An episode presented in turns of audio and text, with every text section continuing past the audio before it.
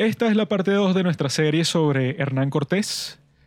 Pueden escuchar la parte 1 primero si les interesa cuál es el trasfondo simbólico y el por qué Hernán Cortés pudo lograr todo lo que hizo, su exitosa conquista de lo que hoy conocemos como México.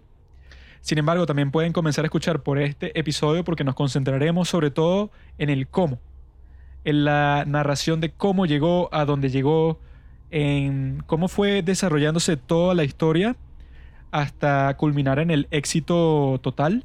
Y es una serie que va a tener cuatro partes. Esta es la segunda parte, después viene tercera, cuarta, porque ya he determinado cómo es que se puede contar la historia de la manera más dinámica y más concreta posible. Entonces, sin más que agregar, vamos a hablar sobre cómo Cortés terminó donde terminó. Empezando por España.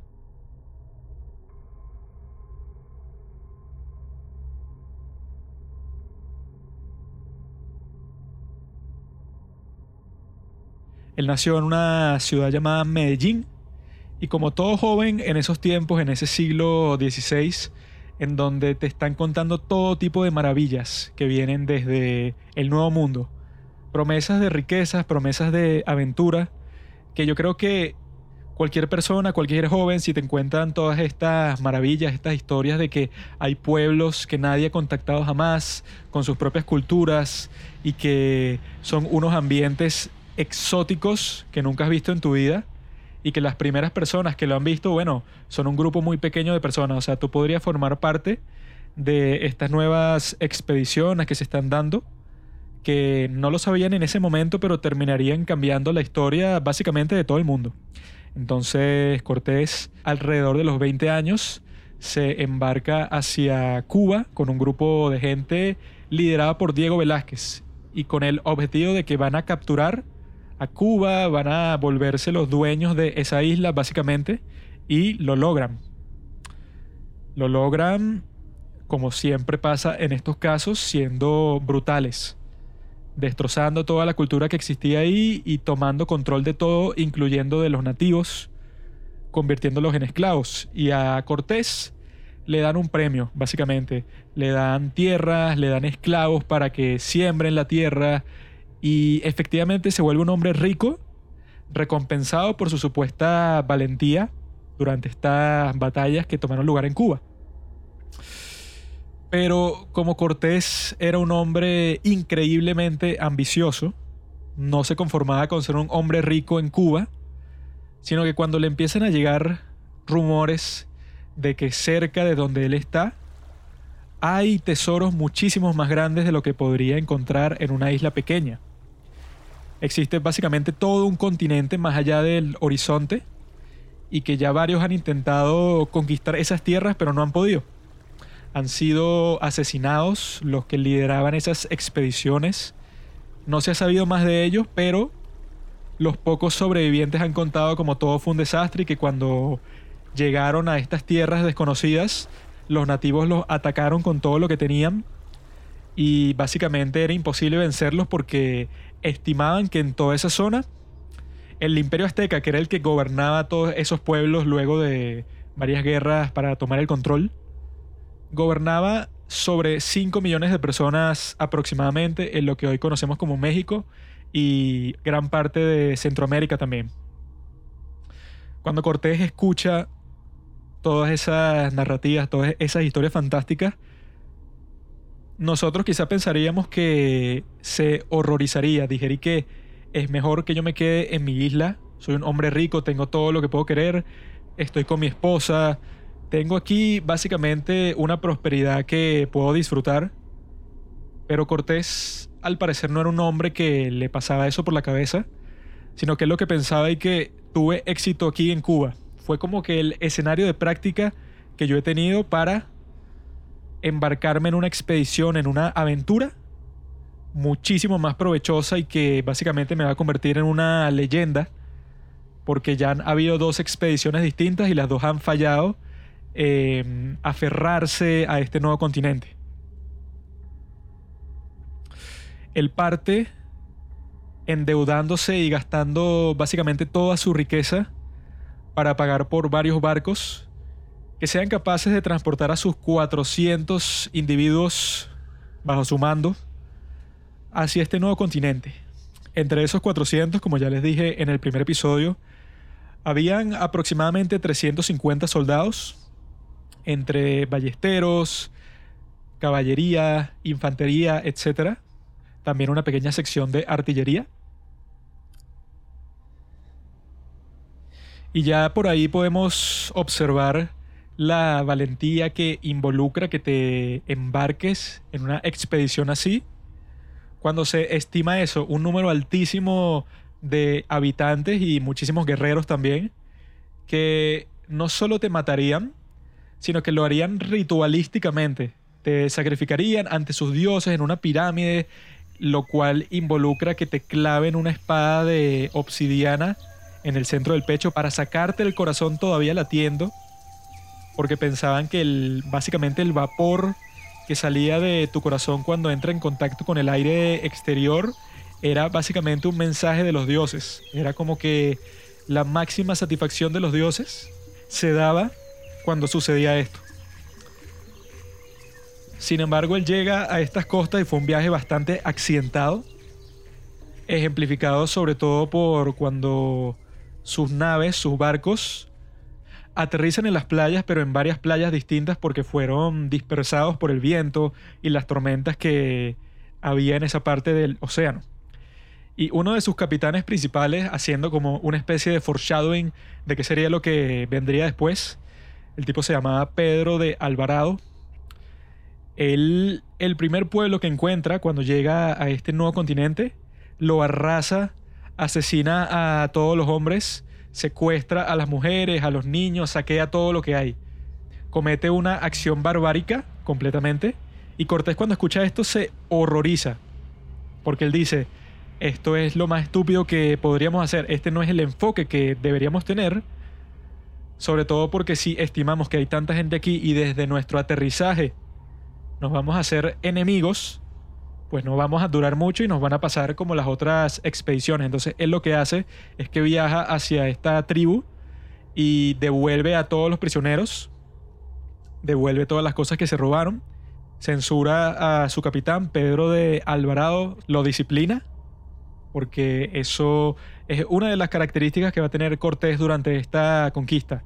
Va a tratar de ser lo más diplomático y lo más justo posible, porque si no, él es lo suficientemente inteligente para saber que no tienen chance alguno de tener éxito.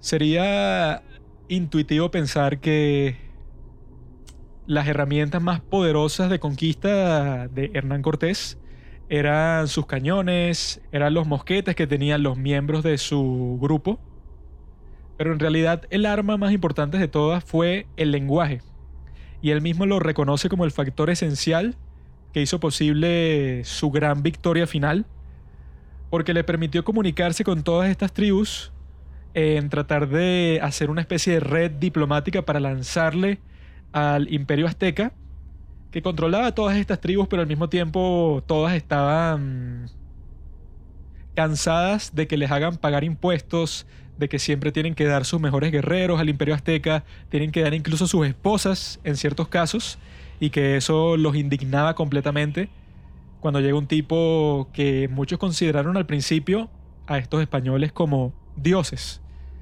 porque los llamaban teules, veían a estos tipos con unas armaduras de metal, los veían con unas espadas increíbles que parecían capaces de cortar todo con estos cañones infernales que hacían unos ruidos que ellos nunca habían escuchado en su vida y que empezaron a comunicarse sobre eso diciendo que estos dioses tienen el fuego y el trueno en sus manos. Pero lo que más les impresionaba eran los caballos, porque son bestias que nunca habían visto en su vida y que en muchas batallas destruían por completo el orden de los nativos tratando de ser lo más organizados posible, pero estos caballos simplemente les pasaban por encima a todos en una velocidad impresionante y los dejaban muertos por doquier. Y esto los asustaba muchísimo porque les comunicaba que no hay manera de oponerse a estos supuestos dioses, porque tienen estas criaturas que si tú tienes todo el orden y tienes muchos más guerreros que ellos, de todas formas te pasan por encima, te asesinan, te flanquean, no dejan que te organices y eso causa un caos. Y cuando hay un caos en batalla, bueno, el que sea capaz de controlar ese caos, el que lo causó principalmente, va a ser el ganador. Se estarán preguntando cómo Cortés, que solo sabía español, logró comunicarse con todas estas tribus que tenían muchos lenguajes distintos. Por ejemplo, los mayas no hablaban el mismo lenguaje que hablaban los aztecas. Entonces, ¿cómo te vas a comunicar con todas estas tribus que no están centralizadas, sino que encuentras varios tipos y varios muchas variaciones del lenguaje en varias partes que estás visitando? La respuesta es que Hernán Cortés recibió un golpe de suerte, pero del tamaño de un planeta entero, cuando al acercarse al principio a una de estas tribus, empiezan a verlo con curiosidad y a tratar de comunicarle de que hmm, hemos visto gente como ustedes. Hay una tribu cercana que tiene como que unos prisioneros que son como ustedes, son blancos, barbas largas y que no son de aquí, o sea, no se parecen en nada a nosotros físicamente. Y cuando Cortés escucha eso, se le prende un bombillo en la mente y dice, esta es la clave, porque si ya son prisioneros que han sido tomados de los intentos de conquista anteriores y que llevan muchos años viviendo ahí, es probable que si me pongo en contacto con ellos, pues esa será la llave que básicamente me va a abrir todo este continente. Se acerca al grupo de Cortés, sin que ellos lo hayan ido a buscar incluso, este hombre Jerónimo de Aguilar, que al verlo se lanza desesperadamente y se pone a llorar de rodillas porque ha encontrado de nuevo a gente como él. Era un cura que formaba parte de una de las expediciones pasadas que habían fracasado y lo tomaron como prisionero. Y solo él y otro de los prisioneros sobrevivieron, todos los demás fueron sacrificados ritualísticamente. Él estaba horrorizado de haber sido básicamente arrastrado de su mundo y lanzado hacia otro completamente distinto que no entendía. De alguna forma, trabajando mucho, se ganó su libertad, luego de comenzar como un prisionero y como un esclavo. Y el otro sobreviviente se adaptó también a la sociedad maya, que ya hablaba el lenguaje, se consiguió una esposa maya, era uno de los guerreros considerados más fuertes de la tribu. Y cuando ese guerrero sin nombre escucha que llegaron españoles, no tiene el más mínimo interés de volver. Jerónimo es muy distinto y se acerca al grupo de los españoles y le dice a Cortés que lleva muchísimo tiempo sin hablar español. Lo habla incluso mal, habla mal español a pesar de haber sido español, pero lleva nueve años como prisionero. Y en esos nueve años ha aprendido a comunicarse decentemente en el idioma de los mayas de la tribu en donde estaba, que si no me equivoco era nahuatl. Y Cortés queda totalmente fascinado con esto. Desde el principio se da cuenta de que esta es la clave. Y empieza a visitar a varias de las tribus de la zona con este intérprete. Se logra comunicar con todas ellas efectivamente, a pesar de que era un intérprete bastante mediocre, se puede decir, porque no hablaba muy bien español, ni el idioma de los mayas, entonces la comunicación seguramente era bastante accidentada. Sin embargo, Cortés se empieza a dar cuenta de que hay un factor común con todas estas tribus. Todas han sido dominadas por los aztecas, que es el imperio más grande de toda esa zona y el que domina todos los territorios. En lo que llamaban la Triple Alianza, que era la ciudad de Tenochtitlán, la más poderosa de todas, que se alió con Texcoco y Tacuba, que eran las menos poderosas, pero que también eran unos aliados bastante poderosos, para controlar básicamente todo el territorio que tenían a su alrededor y lo lograron. Por eso estas tribus estaban obligadas a pagarles unos impuestos altísimos a los aztecas, impuestos en comida, en guerreros, en mujeres, incluso les pedían sus propias esposas en varios casos. Y obviamente Cortés cuando está hablando con todas estas personas se da cuenta de que están indignados, que sienten que están siendo esclavizados por esta sociedad superior, los aztecas, que ellos asimismo se llamaban los mexicas, y Cortés como con su mente diplomática súper inteligente, empieza a maquinar, empieza a decir, yo me puedo aprovechar de toda esta situación puedo utilizar el descontento que existe hoy en día para dominar todo este territorio. Es una idea simple que se le ocurre, pero casi automáticamente empieza a materializarse.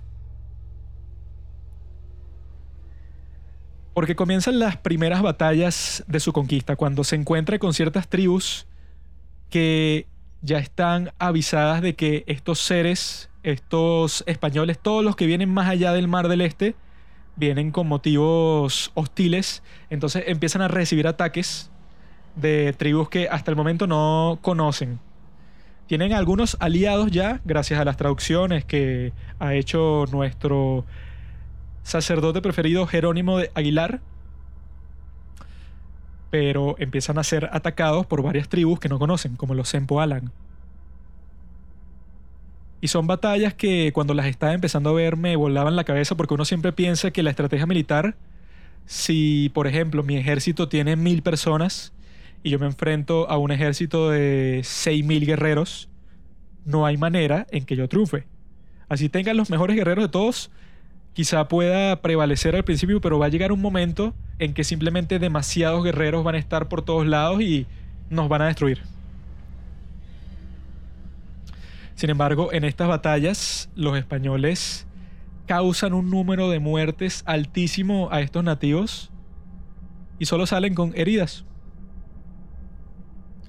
Principalmente porque están sus grupos organizados de guerreros que pueden ser 10.000 guerreros contra los 350 soldados que tiene Cortés, bien entrenados, bien organizados, están en campo abierto y llegan todos estos guerreros, todos corriendo, imagínense eso, 10.000 guerreros al mismo tiempo, todos pintados con sus símbolos que los ponen según el rango, según sus logros de batalla. Es un sistema bastante complejo en cómo se pinta cada uno de los guerreros. Y vienen gritando, vienen usando esta especie de esta especie de flauta que la pueden buscar por YouTube, que es un cráneo que si lo soplas produce un grito infernal y que eso, si llegan 5.000 personas usando esa especie de flauta, todos corriendo hacia ti, debe ser una visión espeluznante.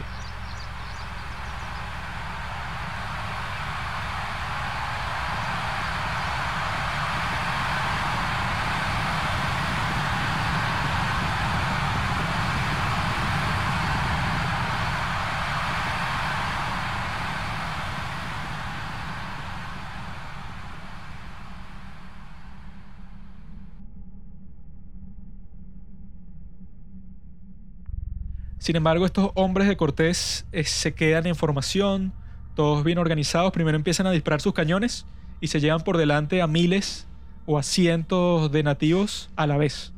Empiezan a disparar sus ballestas, empiezan a disparar sus rifles y se llevan por delante a cientos, a cientos, a cientos de nativos. Pero como son tantos y están tan determinados, es como si eso no importaran y cuando va a llegar el momento de la verdad, de que las dos líneas se van a encontrar y al parecer los españoles van a ser destruidos rápidamente, entra en juego el factor más importante de todos, que son los caballos. La caballería siempre fue lo más importante desde el principio.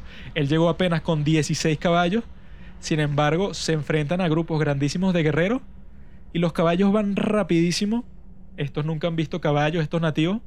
Les pasan por encima cientos de sus compañeros y el resto huye. Mientras estos huyen, la caballería se aprovecha de eso.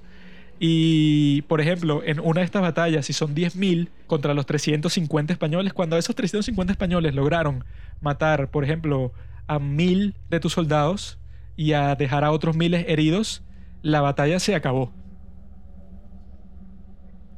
Los nativos se retiran y, poco a poco, Cortés, que es tan inteligente para decir que, ok, tuvo esta victoria, en esta batalla, pero constantemente mandaba embajadores a estas tribus para que se comunicaran, diciéndoles que todavía se podía firmar una especie de pacto de paz, de llegar a un acuerdo, de no tener que matar a toda esta gente, de dejar la violencia a un lado y simplemente que ellos se consideren súbditos de su rey. Y Cortés hace esto una y otra vez, una y otra vez, una y otra vez, hasta que llega el punto en que tiene muchísimos aliados y todos sienten exactamente lo mismo. Todos odian al imperio más grande de todos. odian al imperio azteca, representado sobre todas las cosas por Montezuma, que básicamente es la figura en contraposición a Cortés, porque es el más poderoso de los nativos. Cortés es el más poderoso de estos nuevos invasores. Y cuando Montezuma se entera de que han llegado a sus costas y que han vencido a varias tribus y que ya tienen a bastantes aliados en la costa, a él se le ocurre mandar a muchísimos embajadores con regalos increíbles. Que dicen que ahí es cuando Hernán Cortés se dio cuenta de que no son un grupo de salvajes, de bárbaros cualquiera, sino que cuando ve las cosas que le están regalando como un gesto de amistad para evitar cualquier tipo de conflicto, son unos elementos verdaderamente asombrosos. Por ejemplo, unas criaturas, unos dragones, unos pájaros tallados en oro con un detalle increíble que el mismo Cortés reconoce que nunca había visto nada parecido en España. Unos platos de oro grandísimos, unas perlas de jade, unos ropajes increíbles tejidos con una majestuosidad y con una técnica que nunca se había visto. Algo completamente nuevo para estos españoles. Que todos decían, si nosotros llevamos estos tesoros hacia España, cualquier hombre rico querrá comprarlo sobre todas las cosas porque tú solo al verlo quedas impactado. Y no solo eso, sino que estaba tallado en oro o tallado en plata o cualquier otro metal precioso. A uno de estos primeros embajadores que se comunica con Cortés, viene acompañado con varios escritores que empiezan a ver todo lo que tienen enfrente, los caballos, los cañones, estos hombres con barbas largas, los barcos en que vienen, que los llamaron al principio casas de agua.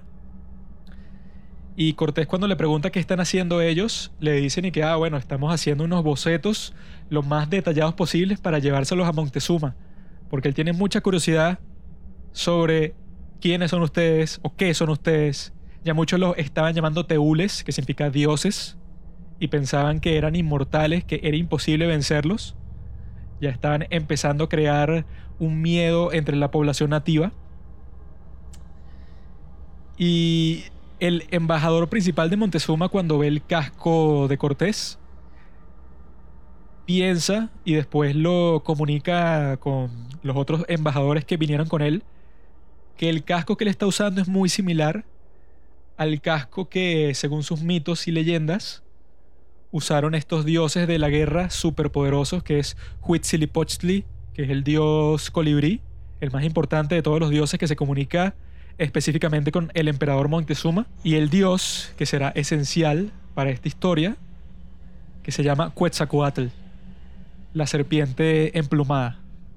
Este embajador le pide a Cortés que le dé su casco para mostrárselo al emperador, porque se va a quedar asombrado cuando lo vea en la realidad, no en una historia, cuando vea el casco que se parece muchísimo y es como que del mismo material que ellos imaginaban que vestían sus dioses de sus leyendas. Y Hernán Cortés le responde con una genialidad que sería ya característica de él para ese momento, diciéndole que se puede llevar el casco con mucho gusto, con la condición de que lo devuelva lleno de oro, lleno de pedazos de oro, de lo que llaman nuggets de las minas de oro pequeñas perlitas, básicamente pedacitos de oro, que lo devuelva lleno de eso y que se lo puede llevar con mucho gusto como ofrenda a este emperador. El embajador está encantado de cumplir esa condición, pero le pregunta por qué los aztecas no consideran el oro muy, muy valioso, sino que prefieren el jade. El jade era lo más valioso para ellos, estas piedras de color claro que son brillantes y son muy hermosas y la usan para todo tipo de, de adornos para vestirse y todo, él está reflexionando, está un poco confundido de por qué a Cortés y a sus hombres los impresiona tanto los regalos de oro. Y Cortés le responde diciéndole, yo y mis hombres sufrimos de una enfermedad gravísima que solo se cura con cantidades inmensas de oro.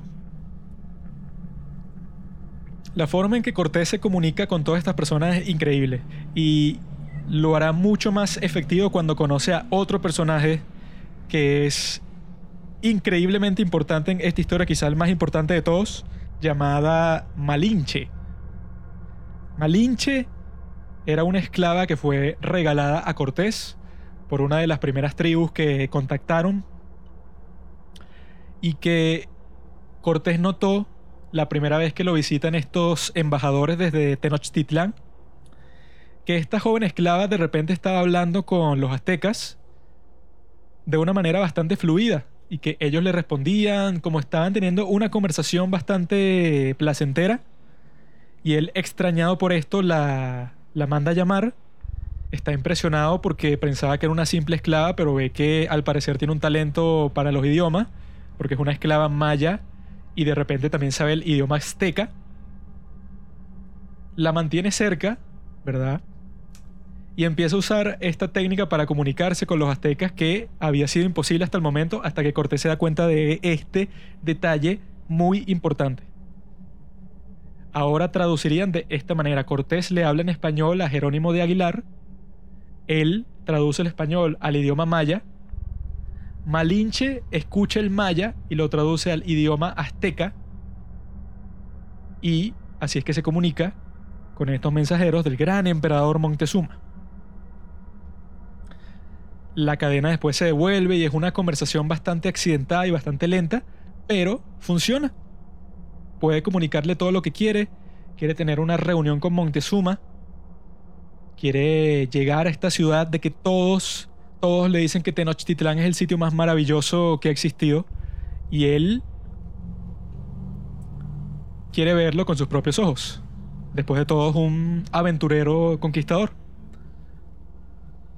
Los embajadores le dicen que le preguntarán a Montezuma, verán qué le parece y ven si pueden arreglar una especie de encuentro. Parten inmediatamente después de dejar a todos maravillados con los regalos que dejaron.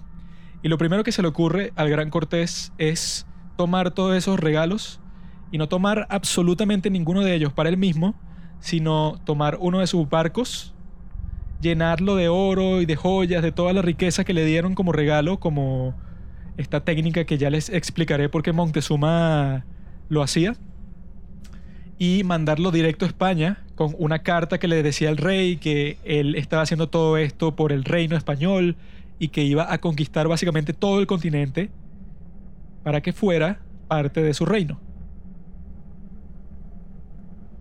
Sus hombres estaban en desacuerdo con esto porque la mayoría de ellos estaba ahí para ganar riquezas y cuando las tenían frente a ellos tenían estos ídolos maravillosos que podían hacer a cualquiera de ellos un hombre muy rico con solo uno de ellos, con solo fundir el oro en que estaba tallado cualquiera de estos ídolos, se iban a convertir en hombres muy ricos cuando volvieran a España. Pero Cortés le dice, no, todo esto es para el rey, nosotros vamos a seguir consiguiendo riqueza, así que cálmense, porque a todos ustedes les tocará lo que les corresponde. Empiezan a ver ciertas acciones sospechosas, ciertos posibles motines en el grupo. Porque hay varios que vinieron con ese tal Diego Velázquez que lo mandó a esta expedición. Diego Velázquez, como les dije al principio, fue el que lideró la expedición para conquistar Cuba. Y se suponía que Cortés estaba subordinado a él. Que todas las cosas que hacía los hacía con su permiso y que debería estar constantemente buscando su aprobación.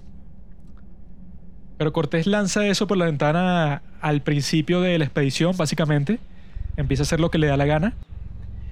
Y para evitar que muchas de las personas que querían devolverse a Cuba cuando vieron lo difícil que iba a ser esta conquista, hace uno de los gestos que quedaría en la historia, que a muchas personas se le viene a la mente automáticamente cuando escuchan el nombre Hernán Cortés, que es de tomar todos los barcos que tenía, que eran bastantes, hacerles hoyos por la parte central de los cascos y empujarlos hacia el océano para que se hundan y no los pueda usar más nadie.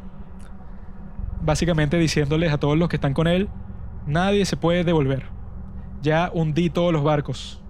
No hay vuelta atrás. Tenemos que triunfar aquí. Tenemos que buscar y encontrar todas las riquezas que queremos. Todos queremos ser hombres ricos. y no hay vuelta atrás. Nadie se puede devolver para Cuba ni para España. Incluido él mismo. Si fallan, significa la muerte.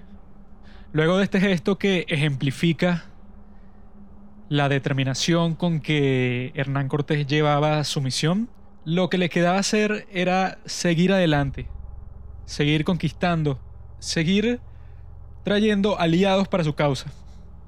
¿Cuál es la causa? Simplemente de que a nadie le gusta ser dominado por los aztecas, por lo tanto, únanse a los españoles, únanse a nosotros. Tenemos cañones, tenemos caballos, tenemos ballestas, tenemos rifles, tenemos todo, toda la tecnología necesaria para vencer a esta fuerza imperial de la que muchos estaban aterrorizados. Para entonces, Malinche ya se había convertido en la pieza clave del plan de Cortés. Porque ella demostró tener una habilidad increíble para los idiomas, algo que es el golpe de suerte más grande de todos, porque ¿quién se iba a imaginar que una mujer cualquiera de este grupo de esclavos que le regalaron a Cortés resulta que sabe maya, aprendió el idioma azteca y en cuestión de pocos meses o incluso de pocas semanas podría entender muchísimo español, tanto español para convertirse en la única traductora que iba a necesitar Hernán Cortés, seguía haciendo uso de Jerónimo de Aguilar de vez en cuando, pero Malinche se convirtió en la figura representativa de toda esta unión de culturas, incluso convirtiéndose en la amante de Cortés, teniendo un hijo con Cortés, que fue el primer mestizo de toda la historia y que como ustedes saben en Latinoamérica se creó una mezcla con todas las razas y toda esta cuestión en donde cualquiera de nosotros puede venir de un de un grupo de ancestros súper diversos, de gente de España, de distintas tribus de indios, de esclavos que se los trajeron de África. Es una mezcla racial bastante generalizada, pero el primero de todos estos mestizos fue el hijo de Hernán Cortés, el que cometió todo tipo de atrocidades en busca de riqueza y de gloria. Comienza este proceso en que van visitando estas tribus y cuando se acercan hacia donde viven, Cortés les manda un embajador diciéndole, ok, venimos en son de paz, déjenos pasar, conviértanse básicamente en nuestros vasallos y no tendrán que sufrir ningún mal, básicamente. Muchas veces le respondían con un grupo de flechas, trataban de atacarlos cuando estaban llegando, forzando a los españoles a pelear una batalla. Algo que pasó una y una y otra vez es que tenían una batalla en campo abierto. Parecía que los españoles estaban condenados. Ellos mismos estaban súper asustados. Muchos antes y durante la batalla a los curas de la expedición les estaban pidiendo una confesión lo más rápido posible porque pensaban que estaban justo al borde de la muerte y si no se confesaban podían ir al infierno. Sin embargo, una y otra vez prevalecían frente al enemigo, una y otra vez. Parecía que era imposible que salieran con vida, pero no solo salían con vida, sino que solo eran heridos, ninguno moría. Habían batallas desafortunadas en que lo máximo que perdían era un caballo, un soldado, dos soldados, tres soldados. Mientras tanto el enemigo estaba perdiendo cientos o incluso miles de guerreros. Esto pasa muchísimas veces. A través de Malinche, Cortés se está comunicando con todas estas tribus y les ofrece eso.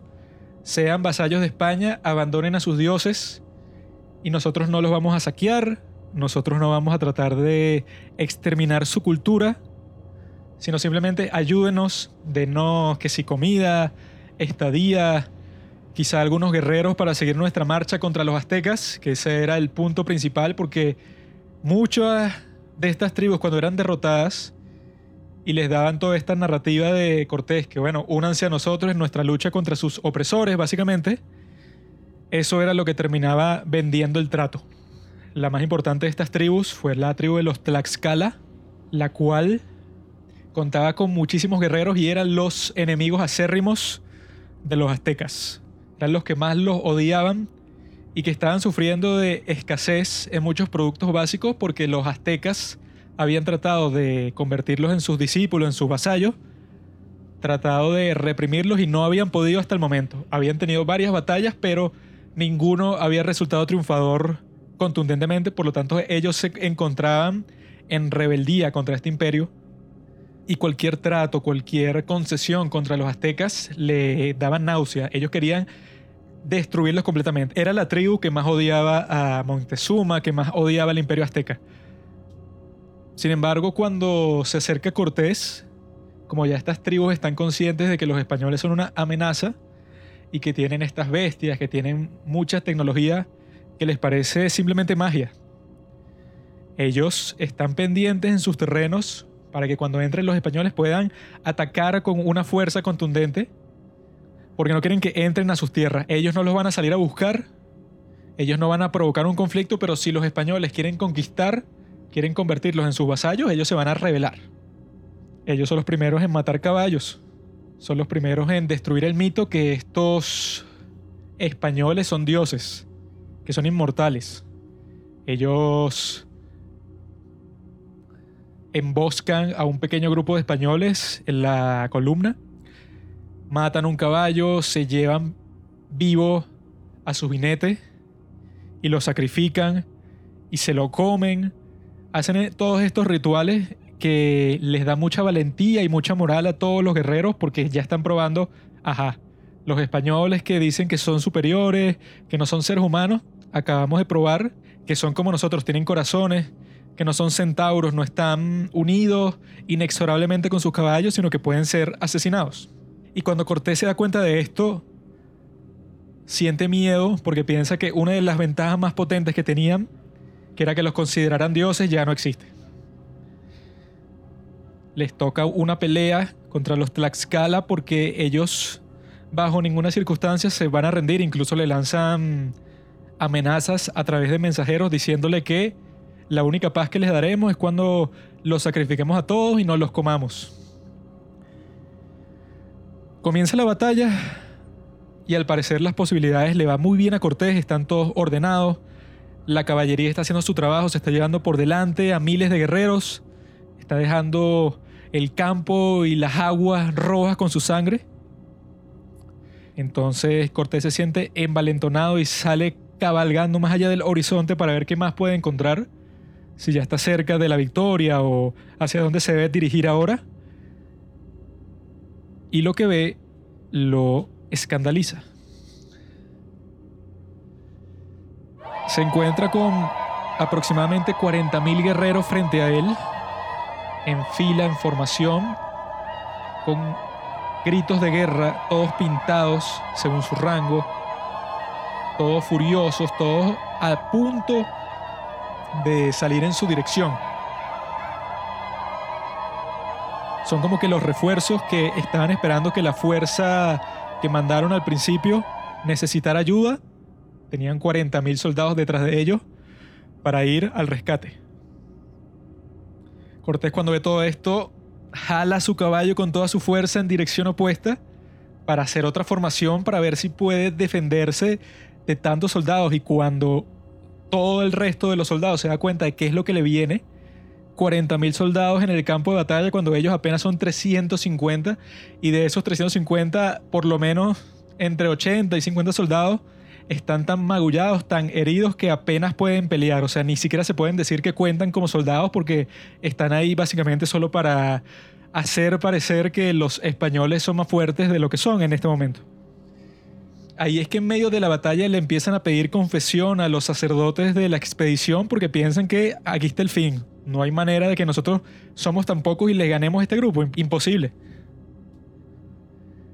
Sin embargo, Hernán Cortés los organiza todos en formación, les da un discurso para que se motiven y sale liderando la marcha con la caballería para llevarse por delante a muchísimos de estos nativos. No sé cómo, no sé cómo funciona este tipo de batallas. Nadie puede decirnos exactamente cómo se desarrollan estos eventos magníficos y legendarios.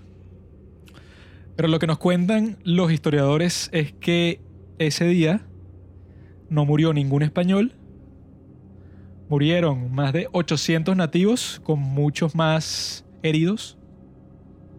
Y después de esa batalla los Tlaxcalas seguían retando a Hernán Cortés, pero él se dio cuenta de que quedaron desconcertados porque seguramente no podían entender cómo 40.000 de sus mejores guerreros fueron derrotados por una fuerza tan pequeña. Pero sin embargo, lo fueron.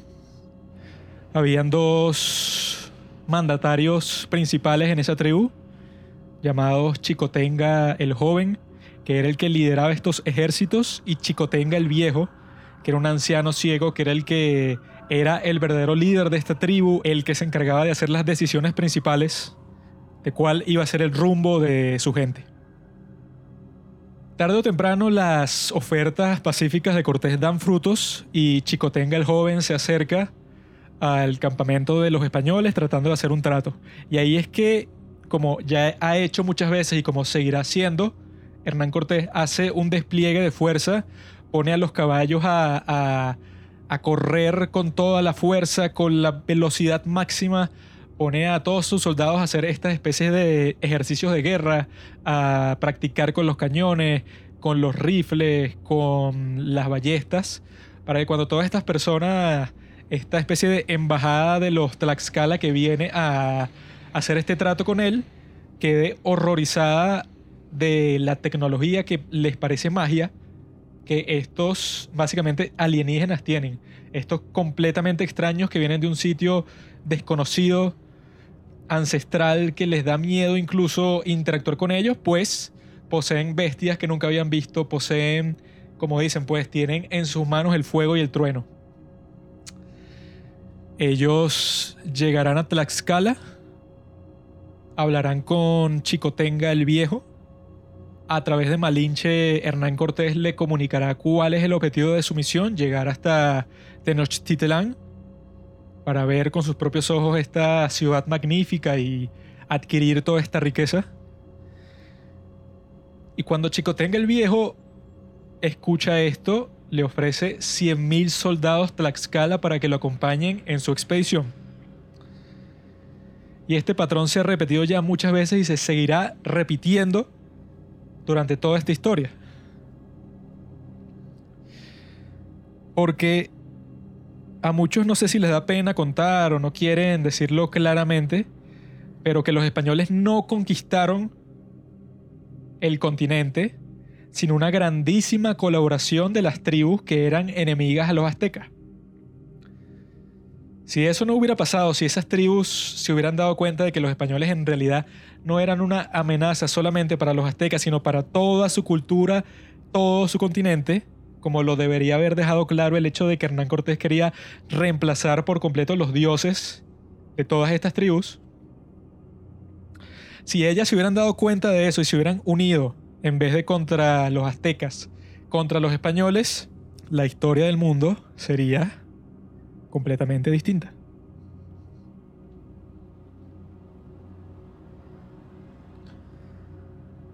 Chicotenga el Viejo le ofrece 100.000 guerreros, Cortés le dice que solo necesita 6.000 por ahora, ya que tener un ejército de 100.000 guerreros sería imposible de alimentar, de mantener mucho tiempo viajando.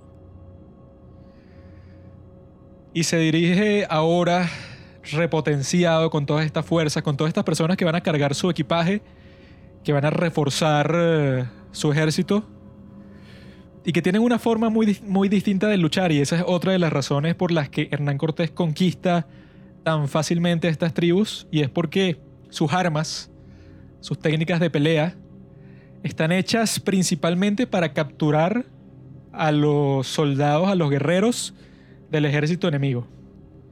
Si los capturas vivos, los puedes sacrificar y eso le encanta a los dioses y el mayor honor que te pueden dar es si tú llevas muchos prisioneros todavía vivos para que sirvan de sacrificio. Incluso las llamadas guerras de las flores, que se lucharon entre los aztecas y los tlaxcala, eran guerras como de juego, básicamente, guerras que solo se hacían con el objetivo de que cada tribu capturara un montón de prisioneros para sacrificarlos. Ninguno trataba de aniquilar al otro, sino simplemente conseguir lo que más buscaban, que era seguir haciendo sus su sacrificios no solo con la gente de su propia tribu, sino es mejor, siempre va a ser mejor y más honorable y más significativo si lo haces con enemigos. Entonces sus armas, sus espadas de obsidiana, toda su forma de batallar, su objetivo era capturar al enemigo mientras los españoles venían a arrasar con todo, a matar el máximo número, a subyugar, a esclavizar básicamente. Cuando Cortés sale de Tlaxcala con el objetivo de llegar a Tenochtitlán,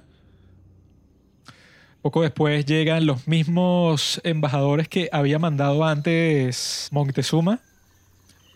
Le dan el casco que le había dado Cortés lleno de oro, como lo prometieron.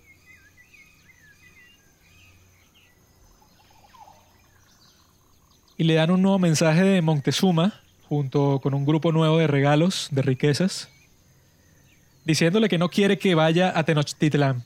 Básicamente prohibiéndoselo diciéndole, esto no les conviene a ustedes, no vengan, es un camino muy largo, tomen todos estos regalos, más oro, más plata, más joyas, pero les prohíbo que vengan a Tenochtitlán, Montezuma no se reunirá con ustedes. Montezuma pensaba que a través de estos regalos iba a motivar a los españoles a irse porque lo que buscaban eran riquezas. Él les está dando riquezas, por lo tanto, tarde o temprano se iban a ir, pero su plan tuvo el efecto totalmente opuesto. Cortés al ver todas estas riquezas que estaban esperándolo básicamente en Tenochtitlán, eso fue lo que lo motivó muchísimo más a que era una necesidad reunirse con este emperador. En vez de alejarlo de Tenochtitlán, básicamente lo destinó a llegar ahí a como diera lugar. Cortés decide ignorar estos mensajes provenientes de Montezuma y podemos preguntarnos qué está haciendo Montezuma todo este tiempo y qué, qué pensaría él de estos hombres blancos y barbudos. Y lo sabemos perfectamente gracias a los registros de los mismos aztecas, que Montezuma como sus sacerdotes y sus magos pensaban algo que cuando lo escuché me voló la mente. Y es que ellos estaban convencidos de que Cortés era el dios Quetzalcoatl, uno de los dioses más magistrales, más trascendentales, más importantes de la religión azteca. Quetzalcoatl, la serpiente emplumada, Resulta que Hernán Cortés llegó al continente exactamente en el mismo año que la profecía decía que ese Dios volvería y que volvería a hacer temblar los fundamentos del cielo y a reinar sobre Tenochtitlán. Es algo, un fenómeno del calendario azteca que solo pasa cada 52 años y él llegó justamente en ese momento. Llegó con tecnología básicamente mágica. Muchos creían que eran dioses. Y al parecer estaba totalmente determinado a llegar a Tenochtitlán. Imagina que eres un mago o que eres el mismo Montezuma en ese tiempo y ves que todas estas cuestiones que es justamente lo que profetizaba la profecía se están volviendo realidad una por una. Sería muy fácil entrar en pánico, muy fácil pensar que, listo, este es el Dios que va a venir a hacer temblar los fundamentos del firmamento y a reinar sobre esta ciudad y al parecer va a tratar de lograr este objetivo de manera violenta. Sin embargo, en su camino hacia Tenochtitlán, Hernán Cortés comete su primera masacre, inaugura la tradición de masacrar a los nativos en este nuevo continente. Llega a la ciudad de Cholula en su camino hacia Tenochtitlán, una ciudad que está aliada a los aztecas, pero lo dejan pasar sin ningún problema, solo con la condición de que deje a los Tlaxcala afuera porque son enemigos de esta tribu de Cholula. Y cuando se están quedando ahí, Malinche se convierte otra vez en la pieza más importante de este juego estratégico que está tratando de implementar Hernán Cortés. Porque mientras conversa con una de las nobles de Cholula, ella le dice que los guerreros de Cholula se están preparando para masacrar a los españoles.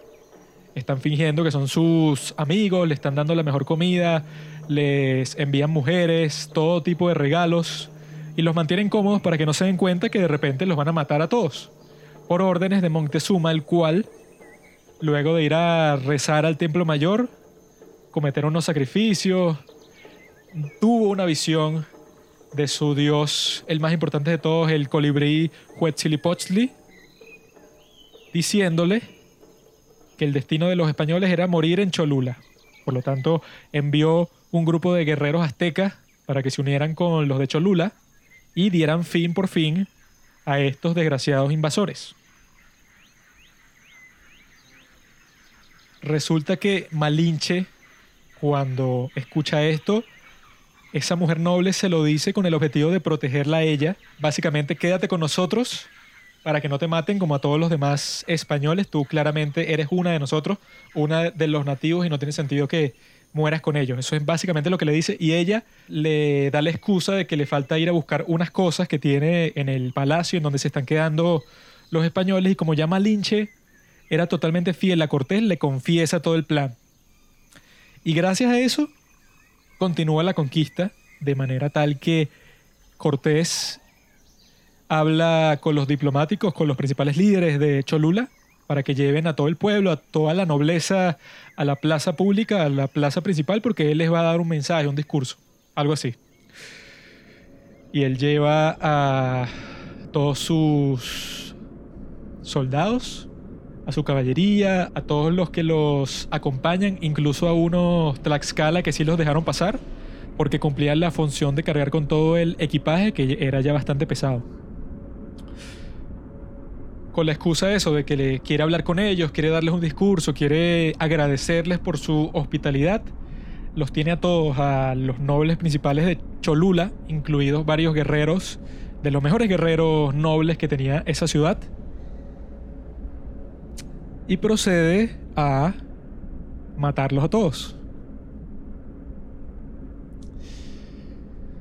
Los matan sin discriminar si es hombre, mujer, si es niño, los asesinan con la brutalidad sin importarles absolutamente nada. Incluso, como les dije en el episodio pasado, los españoles se mortificaban, los asqueaba el hecho de que los nativos sean capaces de hacer sacrificios humanos, sacrificar incluso a sus propios ciudadanos y les decían que no, que la religión cristiana eso es una abominación, que es inmoral, que es horrible, etc. Pero al parecer Cortés no estaba opuesto a que si la situación lo requiere, iba a masacrar a un montón de personas fuera del campo de batalla, mientras estaban más vulnerables, confiaban en él dentro de su ciudad. Al final del día habían muerto 5.000 personas. Tantas así que los recuentos de los aztecas y de las personas que sobrevivieron la masacre decían que las calles de piedra de Cholula quedaron manchadas de sangre para siempre. Esa lamentablemente sería solo la primera de las masacres que estos españoles perpetrarían a lo largo de toda su conquista. Y luego de esto parecía que el camino estaba completamente despejado para que llegaran a Tenochtitlán, el cual ya en sí era difícil porque tenían que subir estas zonas montañosas, pasar frente a unos volcanes. Era un cruce muy difícil que el día de hoy lo llaman el Paso de Cortés. El sitio por donde Cortés pasó con todo su ejército español y con todos sus seguidores Tlaxcala en camino a Tenochtitlán, que justo después de la masacre de Cholula, al parecer Montezuma se dio cuenta de que no podía detener a este hombre y que su su avance era inevitable. Por lo tanto, volvió a mandar embajadores con más regalos y con una invitación formal a Tenochtitlan. Lo que lo confundía muchísimo en ese momento a Montezuma era que si Hernán Cortés supuestamente era Quetzalcoatl, porque coincidía muchísimos elementos de esta profecía con lo que estaba pasando, La ciudad de Cholula fue la ciudad que había fundado Quetzalcoatl. Por lo que no tiene sentido que el mismo Quetzalcoatl, al volver a la ciudad que él fundó, una ciudad incluso que no perpetraba el sacrificio humano porque a Quetzalcoatl no le gustaba y lo prohibió y tenían templos, pero eran los únicos que no practicaban el sacrificio humano. A pesar de todo eso, luego de masacrar a los ciudadanos, destruyó el templo, lo incineró, como también destruyó todos los ídolos de piedra que se encontraban en él. Podemos imaginarnos en ese momento a un Montezuma completamente confundido, porque al parecer la profecía coincide con muchas de las cosas que están pasando en el momento, pero de repente surge esta nueva contradicción, que el mismo Dios haya destruido la ciudad que fundó y los ídolos, los símbolos que lo representan, no tiene ningún sentido. Entonces quizá no es Quetzalcoatl, sino alguien mucho más peligroso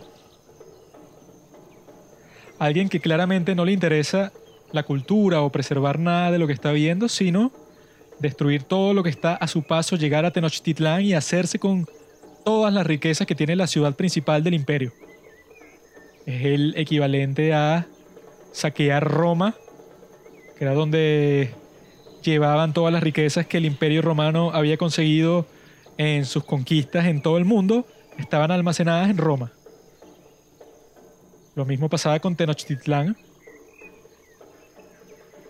Y al parecer ese era el objetivo de estos invasores extraños. Sin embargo, Cortés no quería destruir ninguna de estas ciudades y hasta el último momento pensó que podría conservarlas, pero se equivocó porque la gente se resistió con todo lo que pudo, con todo lo que tenía, a ser vasallos de un rey que no conocían y a alabar a dioses que tampoco conocían.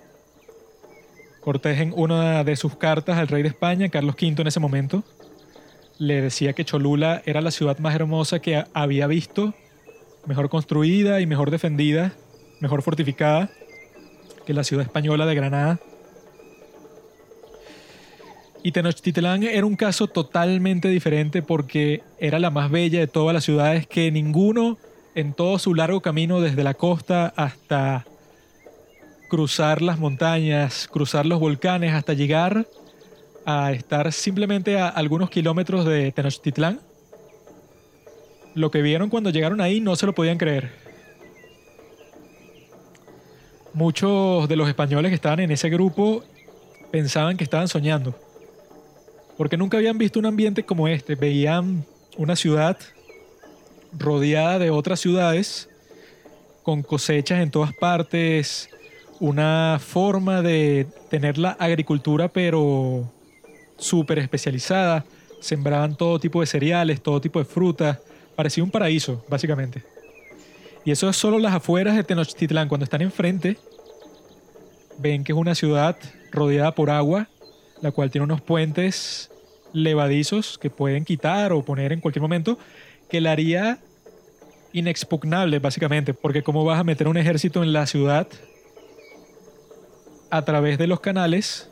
Por ejemplo, si lo haces con canoas, tratas de entrar a Tenochtitlán sin el uso de los puentes, va a ser casi imposible porque es una ciudad que está muy bien defendida. Entonces, si quitan estos puentes, son básicamente intocables. Ellos empiezan a cruzar estos puentes y tienen personas en todas partes. Lo están viendo desde los dos lados del agua de esta laguna gigante que en el medio está Tenochtitlán. Hay gente que está pasando con canoas, que se les queda viendo porque habrá sido un espectáculo increíble para ellos. Ver a un montón básicamente de alienígenas con armaduras de acero, montados en bestias desconocidas, con un montón de Tlaxcala que los sigue. Y algo que impresionó a muchos, a Malinche, que era una mujer nativa, claramente nativa, justo al lado del jefe conquistador Hernán Cortés. Incluso pensaron que era una diosa por su conocimiento de los lenguajes, conocía ya muchísimos lenguajes, ya para ese momento habían pasado varios meses y se había convertido en una traductora súper eficiente básicamente con fluidez en español, en varios idiomas mayas, en varios idiomas aztecas, ya era algo que incluso el día de hoy es difícil de explicar que ella haya tenido una facilidad para aprender lenguajes tan rápido y tan útil. Es algo que, como el mismo Cortés lo reconoció muchas veces, sin ella la conquista hubiera sido imposible. Gente desde todas partes, desde todos los alrededores de la laguna, desde ambas orillas, desde un montón de canoas que estaban cruzando la laguna, se les quedaban mirando porque no podían creer lo que estaban viendo. Era algo increíble, literalmente increíble. Cuando por fin están a las puertas de Tenochtitlán, se les acercan los embajadores de Montezuma y le dicen que por fin Montezuma viene en camino, que se queden aquí esperando, que en pocos minutos estará frente a ellos. El emperador llega cargado en un palanquín. Cuando se baja de él, le ponen una alfombra en los pies para que no tenga que tener contacto con el asqueroso suelo. Barren frente a él mientras va pasando.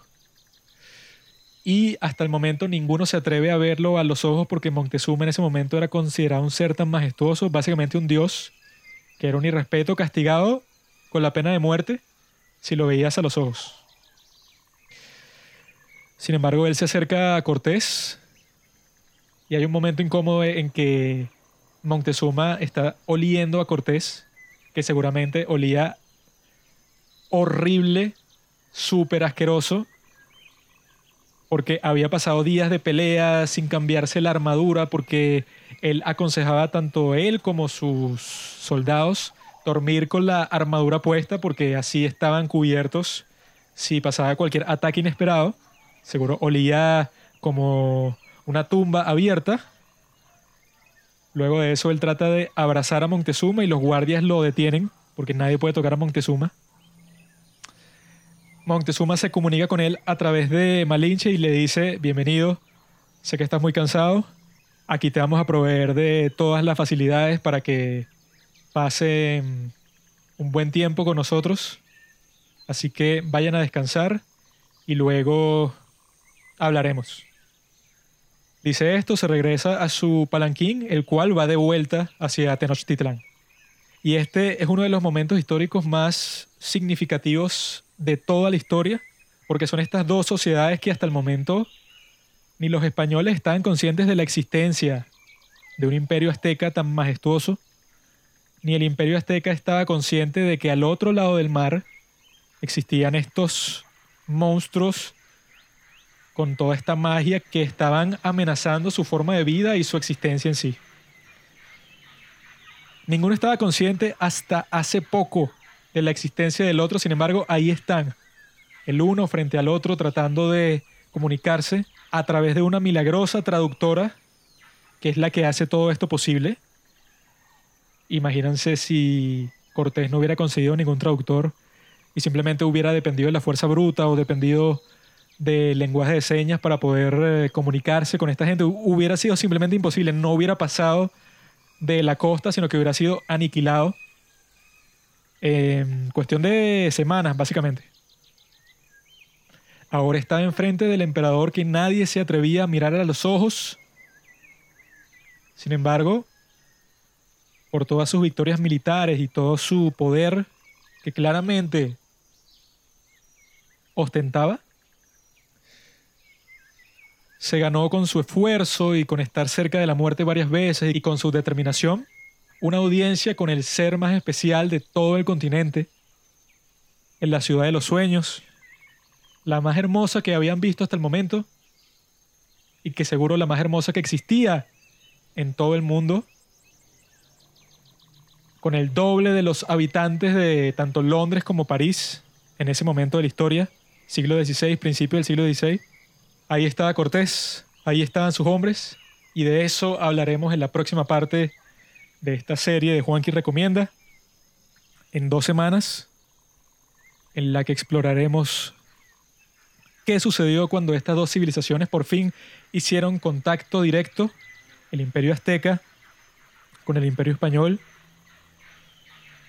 y por qué uno triunfó sobre el otro de forma tan contundente. Lo improbable que se veía en este momento de la historia, que el todopoderoso imperio azteca fuera derrotado por un grupo de asquerosos barbudos españoles, pero que cada segundo que pasaba se hacía más probable, se hizo realidad y el día de hoy vivimos las consecuencias de eso. Acompáñenme en la parte 3 de esta serie sobre Hernán Cortés para descubrir qué pasó y cómo fue que esta gran civilización fue pisoteada.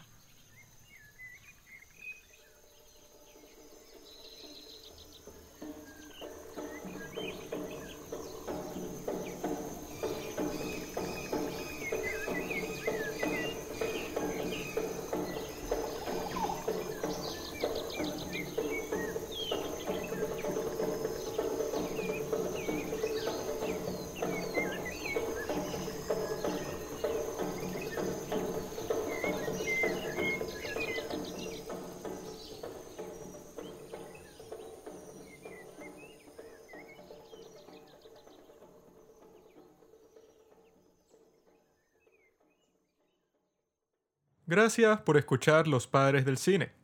Síguenos en Instagram en arroba los padres del cine para enterarte de los nuevos capítulos que iremos publicando. Si nos escuchas por Apple Podcast, déjanos una reseña. Si no, disfruta escuchándonos en todas las aplicaciones por las que puedas descargar podcast.